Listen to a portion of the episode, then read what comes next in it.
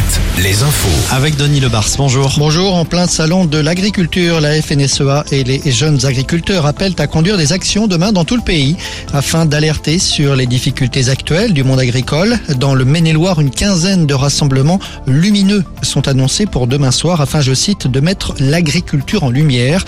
Concrètement, des agriculteurs du Maine-et-Loire se positionneront sur des ronds-points avec des convois de tracteurs allumés.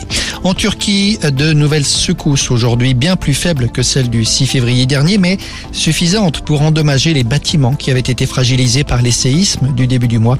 La Banque mondiale vient d'estimer le montant global des dégâts, un chiffre colossal de 34 milliards de dollars.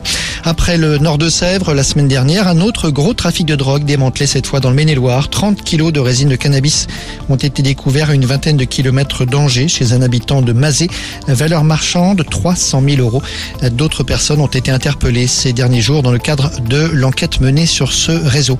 L'hécatombe pour les magasins de vêtements et de chaussures. Les 20 magasins Gap du pays devraient être déclarés en cessation de paiement aujourd'hui. L'une des boutiques se trouve à Angers, à l'Atoll, à Beaucouzé.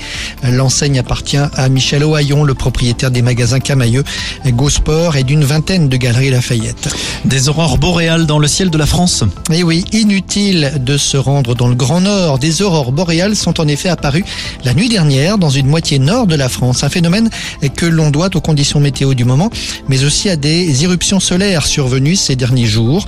Des photos ont d'ailleurs été publiées sur les réseaux sociaux ce matin. Il n'est pas impossible que le phénomène se reproduise la nuit prochaine. C'est un phénomène qui, paraît-il, se reproduit en moyenne tous les 10 ans dans notre pays. Bon, ben on va veiller tard ce soir. Et c'est beau. Et en plus, c'est beau. Euh, et c'est gratuit. C'est vrai, spectacle gratuit. c'est pas courant en ce moment.